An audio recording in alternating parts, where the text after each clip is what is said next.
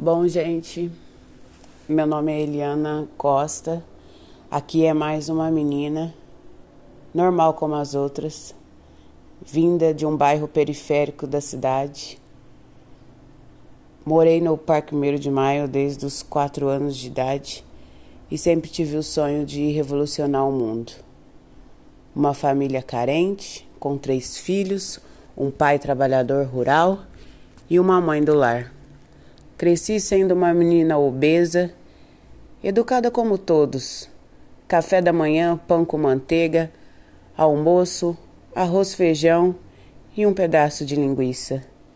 Essa foi a minha vida. Trabalhei muito cedo, com 14 anos já era babá, com 15 estava no comércio e nunca parei de trabalhar.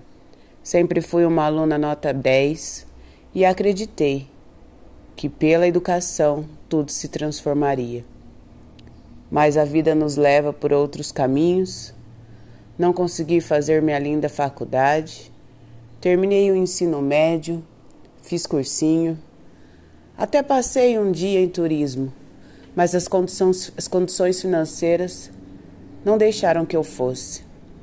Essa foi a minha história inicial. Casei aos 22 anos, feliz, tenho filhos e ainda moro de aluguel.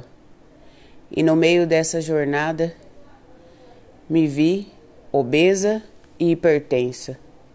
E fiquei pensando o que faria para mudar a minha realidade.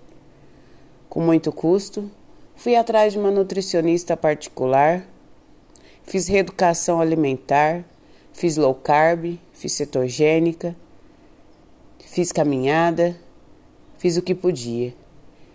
E em dois anos de jornada, emagreci meus 25 quilos e reconquistei a minha saúde. Mas ainda não estava contente com o que a indústria alimentícia me oferecia. E como uma curiosa, buscando alternativas no YouTube, Encontrava várias receitas, low carb, cetogênica, fit, funcional. E nesse período de dois anos, de 2019 para cá, muitos ingredientes foram jogados fora, muitas receitas deram certo, muita frustração aconteceu nesse meio tempo. Sou feliz, aprendo na marra a cada dia. E com isso, fiquei pensando: e os que não têm tempo para buscar uma alimentação saudável, para buscar o YouTube, para comprar produtos caros e milagrosos, para, para ajudar na perda de peso? E os que nem têm acesso a essa informação, que nem sabe que a alimentação saudável é mais barata do que comer de pacotinho. E afinal, o que é alimentação saudável? Alimentação saudável, de fato, é voltar às origens dos nossos avós, comer o que vem da terra, o que vende na feira é lá aquele ovo mais puro, saído de manhã, que você pega na galinha do seu quintal, aquele porquinho criado no terreiro, aquele leite da vaquinha criada no quintal.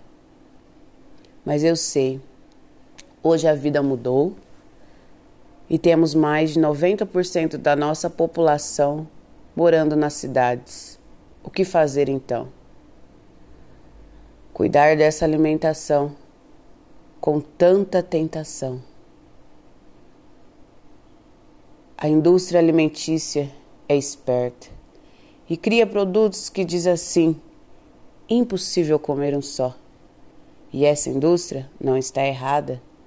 Ela é cheia de aditivos químicos que chamam a nossa atenção muito mais belo e palatáveis do que o nosso alface do quintal. Então, o que fazer? Temos que buscar o equilíbrio. Não a restrição, não a dieta, e sim a alimentação equilibrada. Tentar, na maioria do tempo, comer o que vem da terra, o que vende na feira, aquela água geladinha, saída da nossa geladeira sem muitos sucos adoçados, sem refrigerante industrializado. Buscar uma vida mais natural, carnes, ovos, legumes, arroz, feijão e por que não o pão francês de toda manhã? Tentar trocar aquela margarina pela manteiga, que há muito tempo atrás foi demonizada como gordura do mal. E assim a vida segue, buscando o equilíbrio entre a vida saudável e o mundo moderno. Porque comer um Cheetos no fim da tarde é muito bom, mas não pode ser a nossa vida. Temos que focar na qualidade de vida. Já dizia aí o nosso filósofo Hipócrates. Faça da alimentação o seu remédio e não o seu veneno. Eu vou ficando por aqui no podcast de hoje. Viva a vida!